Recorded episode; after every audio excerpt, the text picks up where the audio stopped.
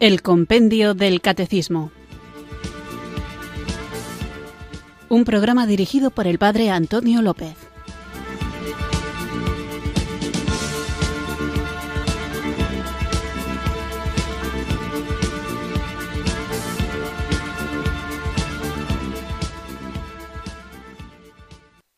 Buenas tardes, queridos oyentes de Radio María. Recibido un cariñoso saludo desde Irurzun, en Navarra, quienes sintonizáis una tarde más esta radio que cambia vidas, esta emisora de la Virgen, Radio María, para escuchar el programa El Compendio del Catecismo, nuestro espacio diario de formación católica en el que tratamos de conocer la fe que queremos vivir, compartir y defender. Hace pocos días comenzábamos el apartado de la tercera parte del compendio del Catecismo, La vida en Cristo, que trata sobre la libertad del hombre y después de hacer una reflexión sobre qué entendemos por libertad y cuál es la relación entre la libertad y la responsabilidad, hoy hablaremos del ejercicio de la libertad.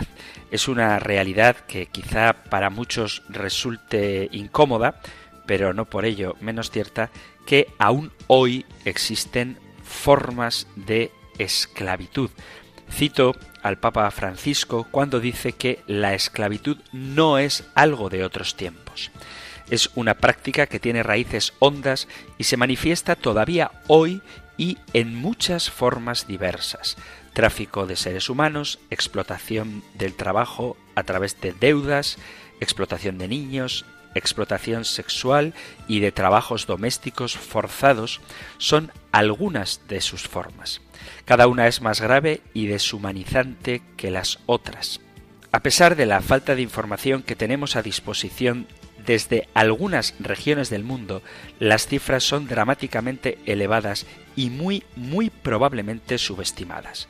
Según algunas estadísticas, habría más de 40 millones de personas, hombres, pero sobre todo mujeres y niños, que aún hoy sufren la esclavitud. Solo para hacernos una idea, podemos pensar que si vivieran en una única ciudad, sería la ciudad más grande de nuestro planeta y tendría más o menos cuatro veces más la población de toda el área urbana de algunas grandes ciudades. Ante esta realidad trágica, nadie puede lavarse las manos si no quiere ser de algún modo cómplice de este crimen contra la humanidad. Una primera tarea que se impone es poner en acción una estrategia que permita un conocimiento mayor del tema, rompiendo ese velo de indiferencia que parece cubrir la suerte de esta porción de la humanidad que sufre, que está sufriendo. Parece ser que muchos no desean comprender el alcance del problema. Hay algunos que al estar involucrados directamente en organizaciones criminales no quieren que se hable de esto, simplemente porque sacan elevados beneficios gracias a las nuevas formas de esclavitud. También está quien, aun conociendo el problema, no quiere hablar porque se encuentra allí donde termina la cadena de consumo, como consumidor de los servicios que ofrecen hombres, mujeres y niños convertidos en esclavos. No podemos hacernos los distraídos todos estamos llamados a salir de cualquier forma de hipocresía, afrontando la realidad de que somos parte del problema. El problema no está en la vereda de enfrente, sino que me involucra. No nos está permitido mirar hacia otra parte y decir que no sabemos nada o que nosotros somos inocentes con respecto a este tema. Una segunda gran tarea es la de actuar en favor de quienes son convertidos en esclavos defender sus derechos, impedir que los corruptos y los criminales escapen de la justicia y tengan la última palabra sobre las personas explotadas. No es suficiente que algunos estados y organismos internacionales adopten una política particularmente dura al querer castigar la explotación de los seres humanos si después no se buscan las causas y las raíces más profundas del problema. Cuando los países sufren pobreza extrema, sufren violencia y corrupción, ni la economía, ni el marco legislativo, ni las infraestructuras son eficaces. No logran garantizar la seguridad, ni los bienes, ni los derechos esenciales. De este modo, es más fácil que los autores de estos crímenes sigan actuando con total impunidad.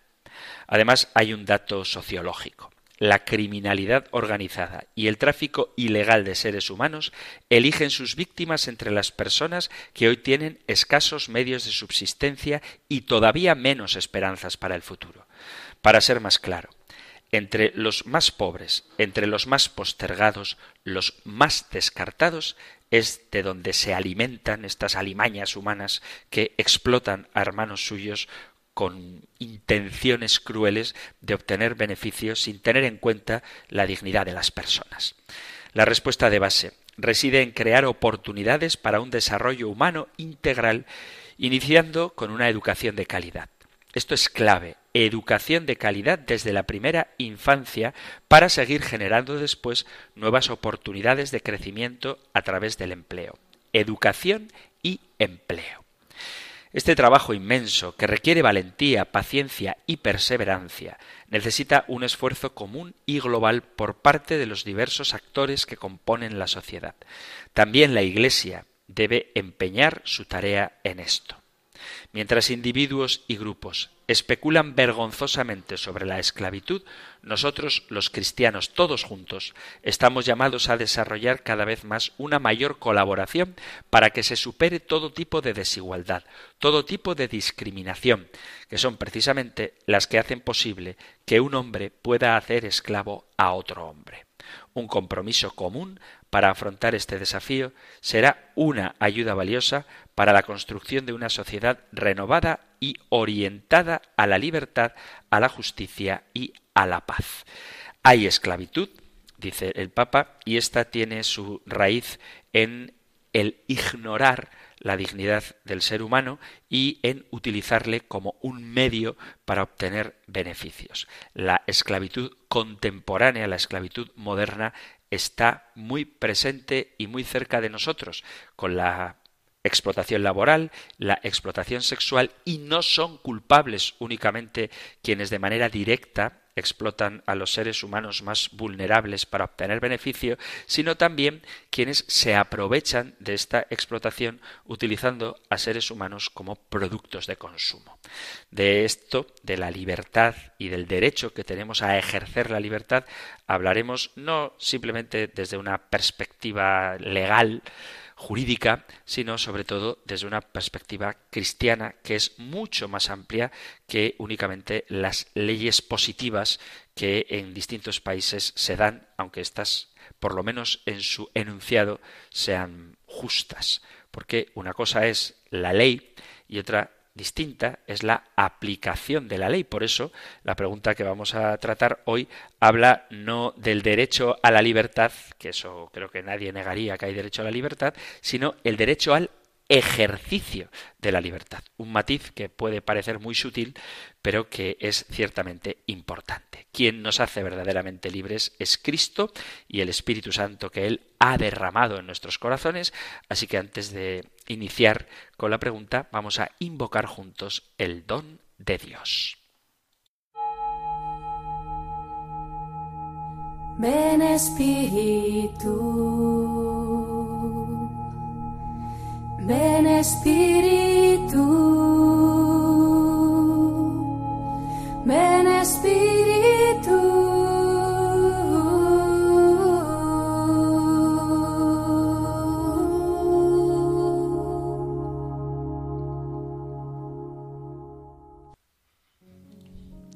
Oh Dios, nosotros no los vimos, sin embargo tú los viste cientos y miles de seres humanos sometidos a la trata de personas cada año para unirse a los millones de personas que están atrapadas en la esclavitud moderna.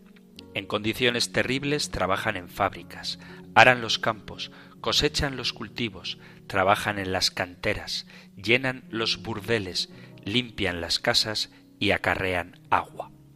Muchos son niños con dedos pequeñitos para tejer alfombras y hombros pequeños para cargar un fusil.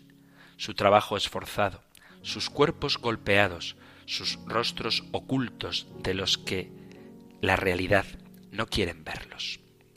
Pero tú los ves a todos, Dios de los pobres.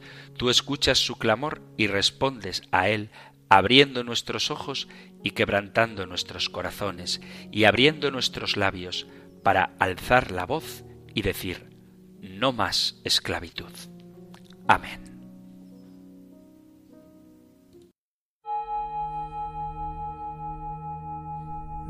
Espíritu, ven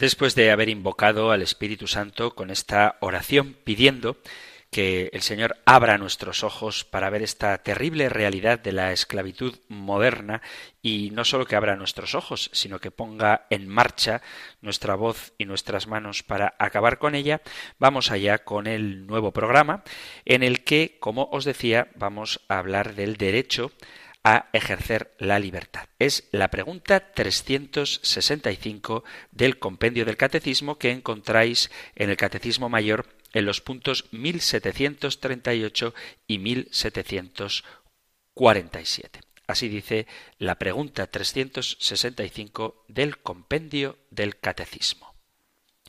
Número 365. ¿Por qué todo hombre tiene derecho al ejercicio de su libertad? El derecho al ejercicio de la libertad es propio de todo hombre, en cuanto resulta inseparable de su dignidad de persona humana. Este derecho ha de ser siempre respetado, especialmente en el campo moral y religioso, y debe ser civilmente reconocido y tutelado dentro de los límites del bien común y del justo orden público. La conciencia de la libertad y de la dignidad del hombre, junto con la afirmación de los derechos inalienables de la persona y de los pueblos, es una de las principales características de nuestro tiempo. Ahora bien, la libertad exige unas condiciones de orden económico, social, político y cultural que posibiliten su pleno ejercicio. La viva percepción de los obstáculos que impiden el desarrollo de la libertad y que ofenden a la dignidad humana es el origen de las grandes aspiraciones a la liberación que atormentan al mundo actual. La Iglesia de Cristo hace suyas estas aspiraciones, ejerciendo su discernimiento a la luz del Evangelio, que es en sí mismo un mensaje de libertad y de liberación. En efecto, estas aspiraciones de libertad revisten a veces a nivel teórico y práctico expresiones que no siempre son conformes a la libertad del hombre, tal como ésta se manifiesta a la luz de la creación y de la redención. Por eso hay que llamar la atención sobre las desviaciones y los riesgos de desviación ruinosos para la fe y para la vida cristiana. Realidades, desviaciones, que lejos de estar superadas, conviene que tengamos presentes porque nos siguen afectando. La palabra de Jesús dice en el capítulo 8, versículo 32 del Evangelio de San Juan, la verdad os hará libres. Y esta expresión debe iluminar y guiar toda nuestra reflexión y nuestra acción. La verdad que viene de Dios tiene su centro en Jesucristo, que es el Salvador del mundo.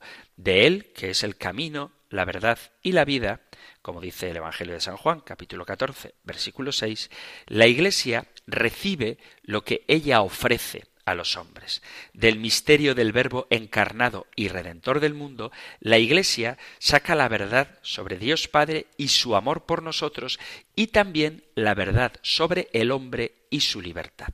Jesús, por medio de su cruz y su resurrección, ha realizado nuestra redención, que es la liberación en su sentido más profundo, ya que ésta nos ha liberado del mal más radical, que es el pecado, y también el peor de los males sin Cristo, que es el de la muerte, que todos vamos a experimentar. Cuando la Iglesia, enseñada por el Señor, dirige la oración al Padre, diciendo líbranos del mal, pide que el misterio de la salvación actúe con fuerza en nuestra existencia cada día. La Iglesia sabe que la cruz redentora es en verdad el origen de la luz y de la vida y el centro de la historia. El amor que arde en ella impulsa a proclamar la buena noticia y a distribuir mediante los sacramentos los frutos que dan vida. De Cristo Redentor arranca el pensamiento y la acción de todo lo que la Iglesia hace cuando ante los dramas que desgarran al mundo reflexiona sobre el significado y los caminos de liberación y sobre qué es la verdadera libertad. La verdad, empezando por la verdad sobre la redención, es el centro de la fe y constituye la raíz y la norma de la libertad, el fundamento y la medida de toda acción liberadora. No se puede hablar de libertad si no se tiene clara la noción de verdad. Acordaos que comentábamos, hablando de qué es la libertad, en el punto 363 del compendio del catecismo, que la libertad no es un fin en sí misma, sino que es una herramienta que Dios pone en nuestras manos para que tendamos hacia lo que sí es nuestro fin último, que es la bienaventuranza eterna. Por lo tanto, la verdad es condición de libertad. La apertura a la plenitud de la verdad se impone a la conciencia moral del hombre que debe buscar esa verdad y debe estar también dispuesto a acogerla cuando se presenta. Según el mandato del Señor, la verdad evangélica debe ser presentada a todos los hombres, los cuales tienen derecho, los hombres tienen derecho a que la verdad sea proclamada. Su anuncio, por la fuerza del Espíritu, comporta el pleno respeto a la libertad de cada uno y la exclusión de toda forma de violencia y de presión. No se puede imponer el Evangelio no se puede imponer, sí proponer, pero no se puede imponer el Evangelio ni excluyendo, ni presionando, ni violentando. El Espíritu Santo mete a la Iglesia y a los discípulos de Jesucristo en esa dinámica de camino hacia la verdad plena. Es Él quien dirige el transcurso de los tiempos y renueva la faz de la tierra. El Espíritu está presente en la maduración de una conciencia más respetuosa de la dignidad humana. Es el Espíritu Santo la fuente del valor, de la audacia y del heroísmo, porque, como dice San Pablo en la segunda carta a Corintios, capítulo 3, versículo 17, donde está el Espíritu del Señor, está la libertad. El Evangelio de Jesucristo al revelar al hombre su cualidad de persona libre, llamada a entrar en comunión con Dios, ha suscitado una toma de conciencia de las profundidades de la libertad humana que hasta entonces eran desconocidas. Así, la búsqueda de la libertad y la aspiración a la liberación, que está entre los principales signos de los tiempos del mundo contemporáneo, tiene su primera raíz en la herencia del cristianismo. Esto es verdad allí donde aquella búsqueda y aspiración encarnan formas aberrantes que se oponen a la visión cristiana del hombre y de su destino. Sin esta referencia al Evangelio se hace incomprensible la historia de los últimos siglos en Occidente. Desde el comienzo de los tiempos modernos hasta el Renacimiento se pensaba que la vuelta a la antigüedad en filosofía y en las ciencias de la naturaleza permitiría al hombre conquistar la libertad de pensamiento y de acción gracias al conocimiento y al dominio de las leyes naturales. Lutero, partiendo de la lectura de San Pablo, intentó luchar por la liberación del yugo de la ley representado para él por la Iglesia de su tiempo. Pero es sobre todo en el siglo de las luces y con la Revolución Francesa cuando resuena con toda su fuerza la llamada a la libertad. Desde entonces muchos miran la historia futura como un irresistible proceso de liberación que debe conducir a una era en la que el hombre, totalmente libre al fin, goce de la felicidad plena ya en esta tierra. En la perspectiva de tal ideología del progreso, el hombre quería hacerse dueño de la naturaleza. La servidumbre que había sufrido hasta entonces se apoyaba sobre la ignorancia y los prejuicios. El hombre, arrebatando a la naturaleza sus secretos, la sometía a su servicio. La conquista de la libertad constituía así el objetivo perseguido a través del desarrollo de la ciencia y de la técnica. Los esfuerzos que se han hecho ciertamente han llevado a notables resultados. Aunque el hombre no está a salvo de catástrofes naturales, sin embargo, han sido descartadas muchas de las amenazas de la naturaleza. La alimentación, en principio, está garantizada a un número de personas cada vez mayor. Las posibilidades de transporte y de comercio favorecen el intercambio de recursos alimenticios, de materias primas, de mano de obra y de capacidades técnicas, de tal manera que se puede prever razonablemente, al menos en teoría, para cada ser humano una existencia digna y liberada de la miseria. El movimiento moderno de liberación se había fijado un objetivo político y social. Debía poner fin al dominio del hombre sobre el hombre y promover la igualdad y fraternidad de todos. Es un hecho innegable que se alcanzaron resultados positivos. La esclavitud y la servidumbre al menos legales, fueron abolidas. El derecho de todos a la cultura hizo progresos significativos. En numerosos países la ley reconoce la igualdad entre el hombre y la mujer, la participación de todos los ciudadanos en el ejercicio del poder político y los mismos derechos para todos. El racismo se rechaza como contrario al derecho y a la justicia.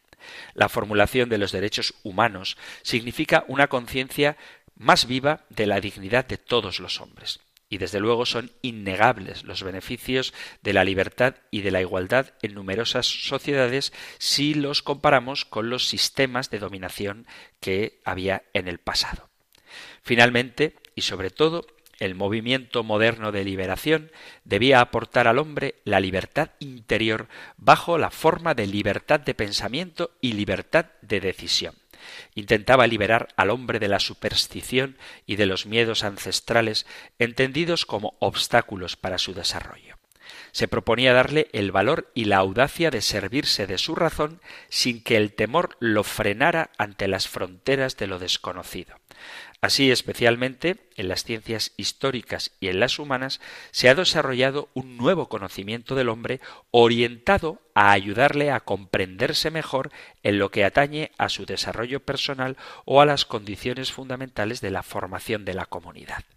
Sin embargo, ya se trate de la conquista de la naturaleza, de su vida social y política o del dominio del hombre sobre sí mismo, a nivel individual y colectivo, todos pueden constatar que no solamente los progresos realizados, que ciertamente son buenos, pero aún están lejos de corresponder a las ambiciones iniciales, sino que además han surgido nuevas amenazas, nuevas servidumbres y nuevos terrores, al mismo tiempo que se amplía el movimiento moderno de liberación. Y esto es la señal de que hay mucha ambigüedad sobre el sentido mismo de la libertad que se han infiltrado en el interior de ese movimiento de liberación ya desde el origen.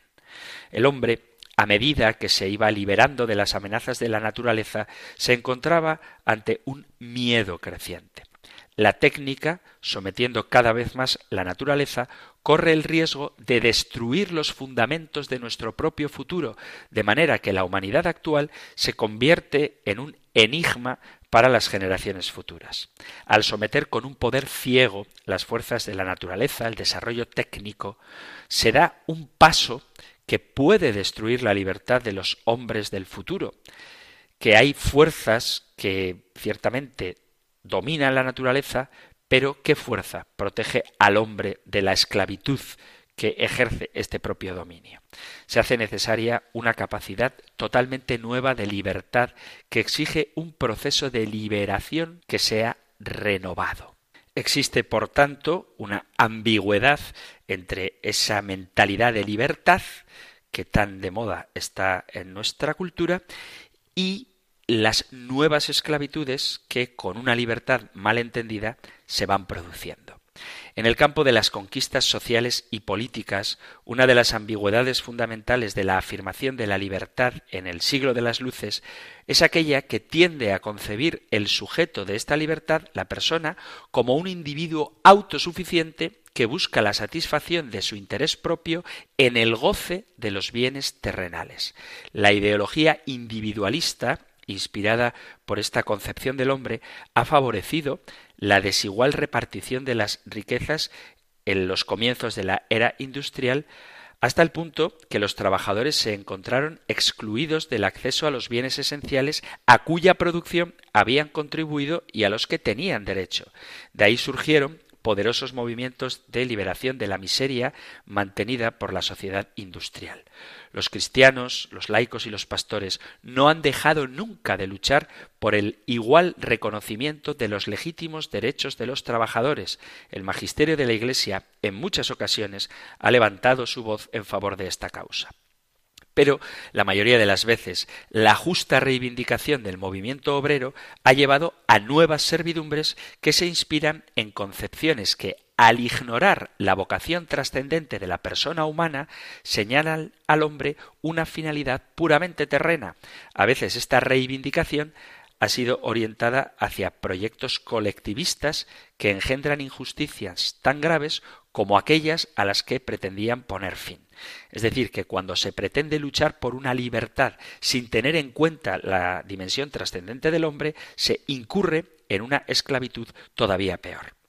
Así, nuestra época ha visto surgir los sistemas totalitarios y unas formas de tiranía que no hubieran sido posibles en la época anterior al progreso tecnológico.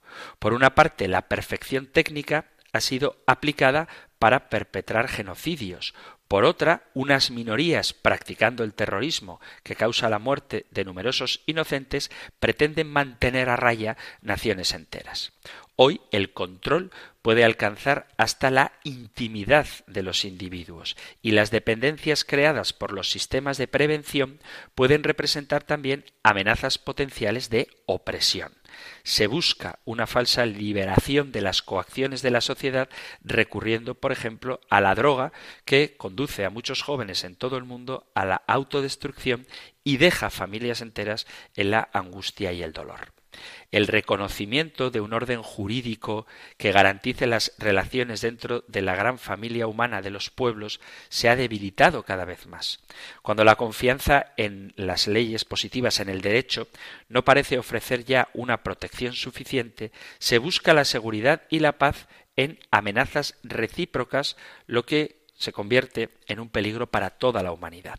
Las fuerzas que deberían servir para el desarrollo de la libertad sirven para aumentar las amenazas. Las máquinas de muerte que se enfrentan hoy son capaces de destruir toda la vida humana sobre la Tierra. Entre las naciones que tienen fuerza y las que no la tienen, se han instaurado nuevas relaciones de desigualdad y opresión. La búsqueda del propio interés parece que es la norma de las relaciones internacionales sin que se tome en consideración el bien común de la humanidad. El equilibrio interior de las naciones pobres está roto por la importación de armas, introduciendo en ellas un factor de división que conduce al dominio de un grupo sobre otros. Y la gran pregunta es qué fuerza podría eliminar el recurso sistemático a las armas y dar su autoridad a lo que de verdad dice el derecho, dice la ley. Es decir, que aunque las leyes estén bien hechas, la realidad es que hay una relación de dominio de naciones más poderosas que tienen más herramientas, incluso, como decía, capaces de destruir la humanidad entera, armas, y se genera una relación de temor entre los que tienen estas armas desarrolladas, entre las naciones, y los que no las poseen. Pero en relación con el movimiento moderno de liberación interior del hombre, hay que constatar que el esfuerzo para liberar el pensamiento y la voluntad de sus límites ha llegado a considerar la moral como un límite para la libertad del hombre que quiere ser el dueño de sí mismo y que por lo tanto ve la moral y a Dios como un obstáculo para la liberación. Para muchos, Dios mismo sería la alienación específica del hombre, entre la afirmación de Dios y la libertad humana habría una incompatibilidad radical. El hombre, según ellos, rechazando la fe en Dios, llegará a ser verdaderamente libre. En ello está la raíz de las tragedias que acompañan la historia moderna de la libertad. ¿Por qué en esta historia, a pesar de las grandes conquistas, que siempre son frágiles, sufre recaídas frecuentes la alienación y surgen nuevas formas de esclavitud. Porque los movimientos de liberación que han suscitado inmensas esperanzas terminan muchas veces en regímenes para los que la libertad de los ciudadanos, empezando por la primera de las libertades, que es la libertad religiosa, constituye el primer enemigo. Cuando el hombre quiere liberarse de la ley moral y hacerse independiente de Dios, lejos de conquistar su libertad, la destruye. Al escapar del alcance de la verdad, viene a ser presa de la arbitrariedad. Entre los hombres, las relaciones fraternas han desaparecido para dar paso al terror, al odio y al miedo. Este movimiento moderno de liberación resulta ambiguo porque ha sido contaminado con errores sobre lo que es el hombre y lo que es la libertad. Y al mismo tiempo está cargado de promesas de verdadera libertad que desembocan en amenazas, muchas veces cumplidas, de grave servidumbre. La Iglesia, consciente de esta ambigüedad, por medio de su magisterio, ha levantado su voz a lo largo de los siglos para poner en guardia contra las desviaciones que corren el riesgo de torcer el impulso liberador hacia decepciones muy amargas. En su momento, la Iglesia fue muchas veces incomprendida y con el paso del tiempo hay que hacer justicia a su discernimiento. La Iglesia ha intervenido en nombre de la verdad sobre el hombre creado a imagen de Dios. Sin embargo, se le acusa de constituir un obstáculo en el camino de liberación. Su constitución jerárquica, según ellos, estaría opuesta a la igualdad. Su magisterio estaría opuesto a la libertad de pensamiento.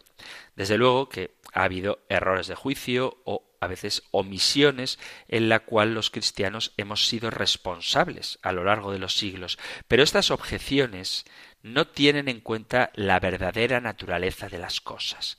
La diversidad de carismas en el pueblo de Dios, que son carismas de servicio, no se ha opuesto a la dignidad de las personas y a su vocación común a la santidad.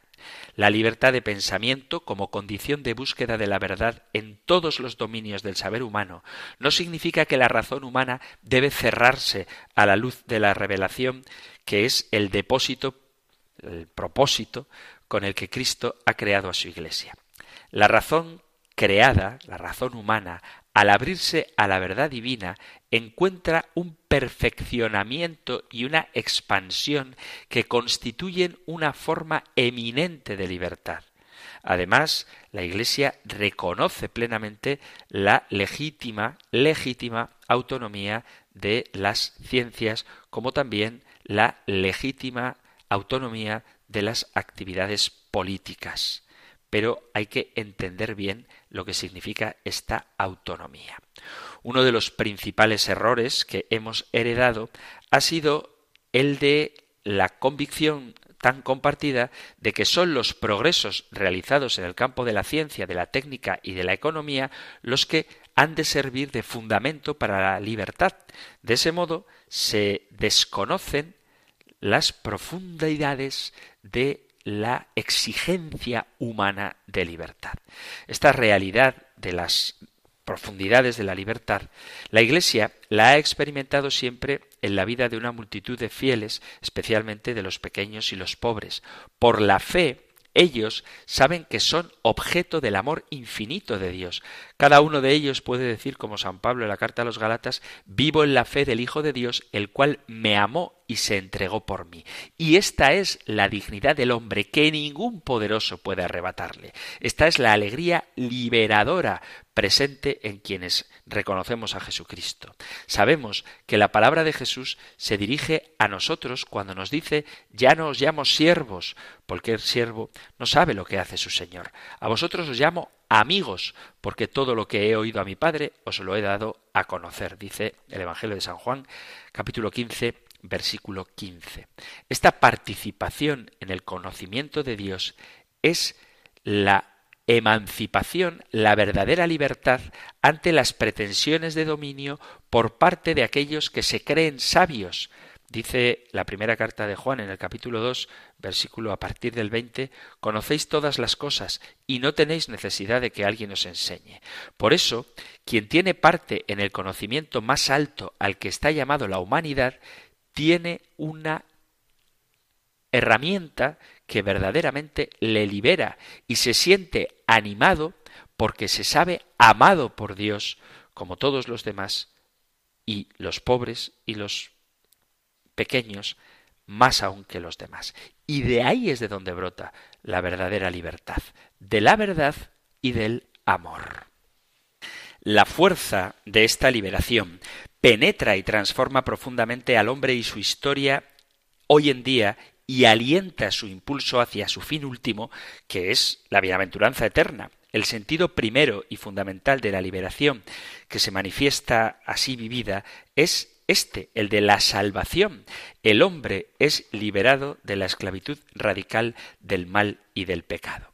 En esta experiencia de salvación, el hombre descubre el verdadero sentido de su libertad, ya que la liberación es restitución de la libertad, es también educación de la libertad, es decir, educación en su recto uso. Así, la dimensión de la salvación, de la libertad, se añade a esa dimensión ética. El sentido de la fe, que es el origen de una experiencia radical de liberación, ha impregnado la cultura y las costumbres de los pueblos cristianos. Pero hoy, de una manera totalmente nueva, a causa de los temibles retos a los que la humanidad tiene que hacer frente, se hace necesario y urgente que el amor de Dios y la libertad en la verdad y la justicia marquen con su impronta las relaciones entre los hombres y los pueblos y animen la vida de las culturas. Porque donde faltan la verdad y el amor, el proceso de liberación lleva a la muerte de una libertad que habría perdido todo su apoyo. Por eso se abre ante nosotros una nueva fase de la historia de la libertad. Las capacidades liberadoras de la ciencia, de la técnica, del trabajo, de la economía y de la acción política darán sus frutos si encuentran su inspiración y su medida en la verdad y en el amor más fuertes que el sufrimiento y que Jesús ha revelado a los hombres. Vamos a hacer aquí una breve pausa musical antes de continuar con nuestro programa hablando del derecho al ejercicio de la libertad y cómo sólo se puede ejercer bien la libertad cuando ésta está fundamentada en la dignidad del hombre que brota de su origen la voluntad amorosa creadora de Dios y su destino, que es la comunión con Dios. Puede parecer que esto es una forma de evadirse, de tratar los temas que realmente importan a propósito de las nuevas formas de esclavitud, pero es que las nuevas formas de esclavitud están fundadas precisamente en ignorar cuál es la dignidad humana y cuál es el destino al que el ser humano, el hombre, está llamado. Hacemos, como digo, una pausa y continuamos con el programa.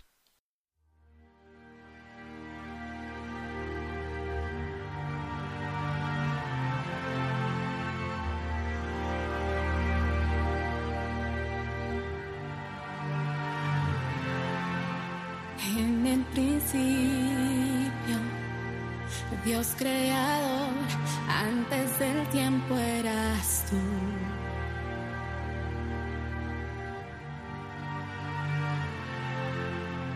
En las tinieblas, tu voz se escuchó, con ella creaste la luz. Con solo hablar Creaste las galaxias con tu voz y tu aliento a los planetas forma Si los cielos te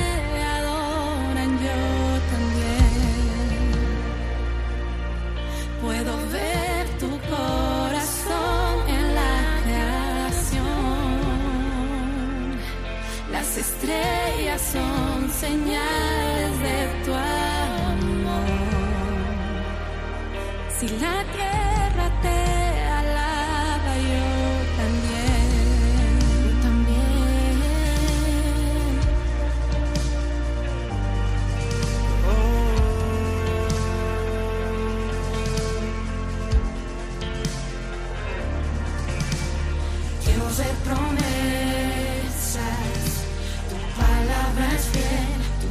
hechos permanecerán. Oh, cuando abres tu boca, la vida y la ciencia siempre tu voz seguirá.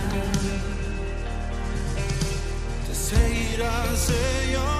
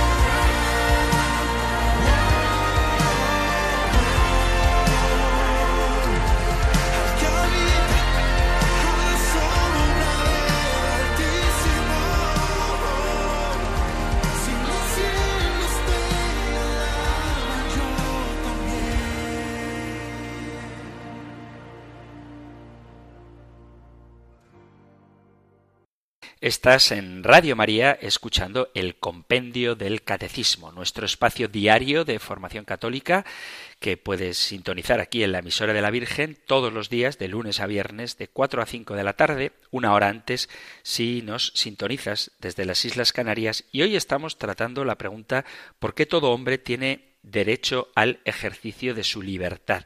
No he querido centrarme en la Constitución española ni en la Declaración Universal de los Derechos Humanos, sino ir un poco más a fondo de la base, del fundamento de la libertad del hombre que reside en su dignidad como criatura de Dios y en su destino, en su finalidad, que es la participación en la vida de Dios. Y por lo tanto, para vivir bien la libertad es necesario no perder de vista donde ésta se fundamenta, porque la libertad siempre es verdadera cuando va acompañada de la verdad.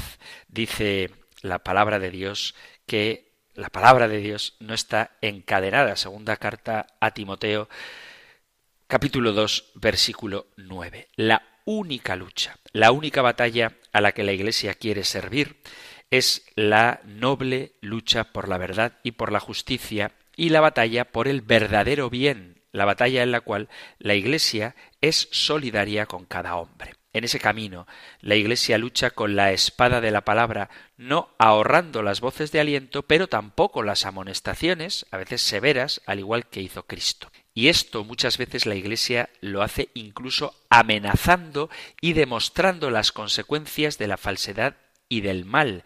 La libertad que nosotros proclamamos es la libertad evangélica. Por eso la Iglesia, la Iglesia de los pobres, no quiere servir a fines inmediatos políticos ni a las luchas de poder, sino que procura con gran diligencia que sus palabras y acciones no sean usadas para este fin, que la palabra de Dios, la enseñanza de la Iglesia, no sea instrumentalizada. Por eso hay ciertamente una sana laicidad que implica que las realidades terrenas gozan de una cierta autonomía efectiva en la esfera eclesiástica, pero no en el orden moral.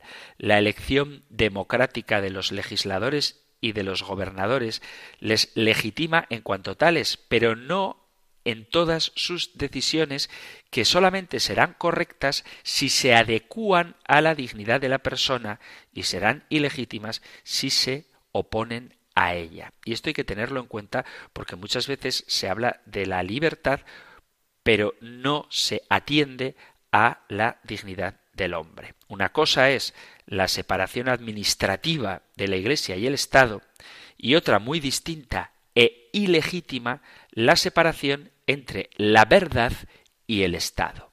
Por eso la Iglesia es libre para predicar la verdad revelada que lleva al hombre hacia esa libertad plena que nos ha ganado Jesucristo. Una libertad que, como veremos en el próximo programa, es sobre todo una libertad del pecado y de la muerte. No se puede aludir a la libertad para callar la voz de la verdad. Esto es contrario a la dignidad del hombre. Dice el Concilio Vaticano II a propósito de la libertad de la Iglesia que entre las cosas que pertenecen al bien de la Iglesia, más aún el bien de la misma sociedad temporal, y que han de conservarse en todo tiempo y lugar y defenderse contra toda injusticia, es ciertamente el importantísimo que la Iglesia disfrute de tanta libertad de acción cuanta requiera el cuidado de la salvación de los hombres, porque se trata de una libertad sagrada con la que el unigénito Hijo de Dios enriqueció a la Iglesia adquirida con su sangre. Es en verdad tan propia de la Iglesia que quienes la impugnan obran contra la voluntad de Dios. La libertad de la Iglesia es un principio fundamental en las relaciones entre la Iglesia y los poderes públicos y de todo orden civil.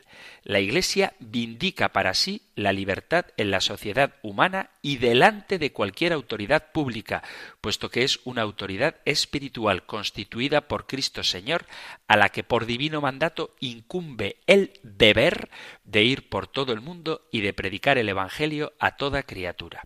Igualmente reivindica la Iglesia para sí la libertad en cuanto es una sociedad de hombres que tiene derecho a vivir en la sociedad civil según las normas de la fe cristiana.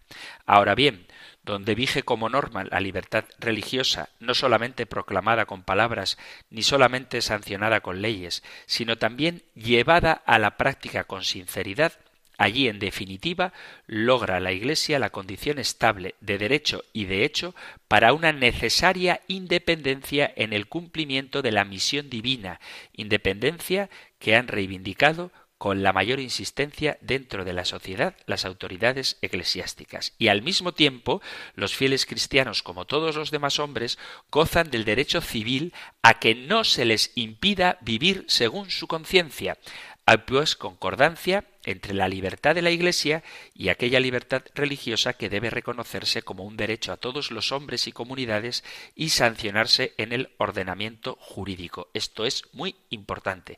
La Iglesia, como tal, y cada uno de los miembros de la Iglesia, tenemos el derecho a vivir conforme a nuestra conciencia y eso significa que no nos dejemos coaccionar por formas de presión que a veces no son legales, pero están permitidas y que adquieren la forma de discriminación o de burla o de exclusión social haciendo caricatura de lo que la Iglesia enseña. Hay un atentado contra la libertad cuando no se permite, por ejemplo, que la Iglesia exprese con claridad cuáles son las enseñanzas de Jesucristo que están ordenadas a la salvación del hombre. La Iglesia Católica, para cumplir el mandato de enseñar a todas las gentes, debe empeñarse para que la palabra de Dios sea difundida y glorificada. Por eso ruega, como hace San Pablo a Timoteo, que los fieles eleven peticiones, súplicas, plegarias y acciones de gracias por todos los hombres, porque esto es bueno y grato a Dios nuestro Salvador, el cual quiere que todos los hombres se salven y lleguen al conocimiento de la verdad. Primera carta a Timoteo, capítulo 2, versículo a partir del primero. Por lo tanto, los fieles deben formarse en su conciencia y prestar atención a la doctrina sagrada y cierta de la Iglesia, pues por voluntad de Cristo la Iglesia Católica es maestra de la verdad y su misión consiste en anunciar y enseñar auténticamente la verdad que es Cristo y al mismo tiempo declarar y confirmar con su autoridad los principios de orden moral que fluyen de la misma naturaleza humana. Por eso los fieles cristianos deben procurar, comportándose con sabiduría con los que no creen, difundir en el Espíritu Santo, en caridad no fingida, en palabras de verdad, la luz de la vida con toda la confianza y fortaleza apostólica, incluso hasta el derramamiento de sangre, porque el discípulo tiene la obligación grave para con Cristo Maestro de conocer cada día mejor la verdad que de él ha recibido, de anunciarla fielmente y de defenderla con valentía excluyendo, por supuesto, los medios contrarios al espíritu evangélico. Al mismo tiempo, la caridad de Cristo nos acucia para tratar con amor, prudencia y paciencia a los hombres que viven el error o la ignorancia de la fe. Por lo tanto, deben tenerse en cuenta tanto los deberes para con Cristo como los derechos de la persona humana y la medida de la gracia de Dios que por Cristo ha concedido al hombre y que este el hombre es invitado a recibir y profesar voluntariamente la fe. Pero no hay ningún Estado ni ninguna ley que, por más mayoritariamente votada sea, que pueda prohibir ni coaccionar a la Iglesia en su misión. Y si alguna ley se opusiera a este mandato de Jesús de ir y predicar el Evangelio, esa ley sería injusta. Y en libertad habría que, como dice también la Sagrada Escritura, obedecer a Dios antes que a los hombres, dice San Pedro en el capítulo quinto de los Hechos de los Apóstoles, versículo 29. Esto lo digo para que entendamos bien que la defensa de la libertad no es únicamente por supuesto que también la lucha contra las nuevas formas de esclavitud, sino también el derecho y el deber de poder anunciar a Jesucristo. Y cuando haya un poder, aunque sea legítimamente establecido, que vaya en contra de este mandato de Jesús, es nuestra misión desoírlo y atender antes al mandato del Señor que a las consecuencias que la desobediencia a quienes nos prohíben predicar pudiera acarrearnos. Se ha terminado ya el tiempo para nuestro programa de hoy y pidamos al Señor que la Iglesia pueda gozar de la libertad y que el mundo entienda lo que es la verdadera libertad, porque esta, la libertad, no sirve de nada si no lleva al hombre hacia su último fin. Y de hecho, se atenta contra la libertad cuando se trata a las personas no como fines en sí mismas, sino como medios para obtener otros beneficios, normalmente económicos. Y por eso es que se hacen las cosas terribles que se hacen en contra de la libertad, que es en el fondo, un atentado contra la dignidad de la persona. Y la dignidad se funda en Dios y la finalidad en la comunión con Dios. Seguiremos hablando de la libertad, pero será ya en el siguiente programa. Mientras tanto, si hay algo que queráis compartir, alguna pregunta que formular o algún testimonio que dar, sabéis que tenéis a vuestra disposición el correo electrónico compendio arroba compendio arroba o el número de teléfono para WhatsApp 668 594 383 668 594 383. Terminamos ahora recibiendo la bendición del Señor. El Señor te bendiga y te guarde, el Señor ilumine su rostro sobre ti y te conceda su favor, el Señor te muestre su rostro y te conceda la paz. Muchísimas gracias por estar ahí, gracias por escuchar el compendio del catecismo y si queréis volveremos a encontrarnos en un próximo programa. Un fuerte abrazo.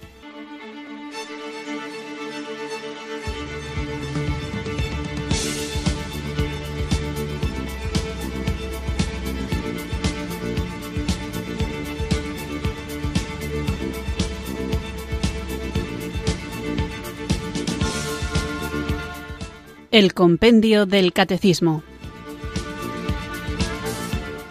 Un programa dirigido por el Padre Antonio López.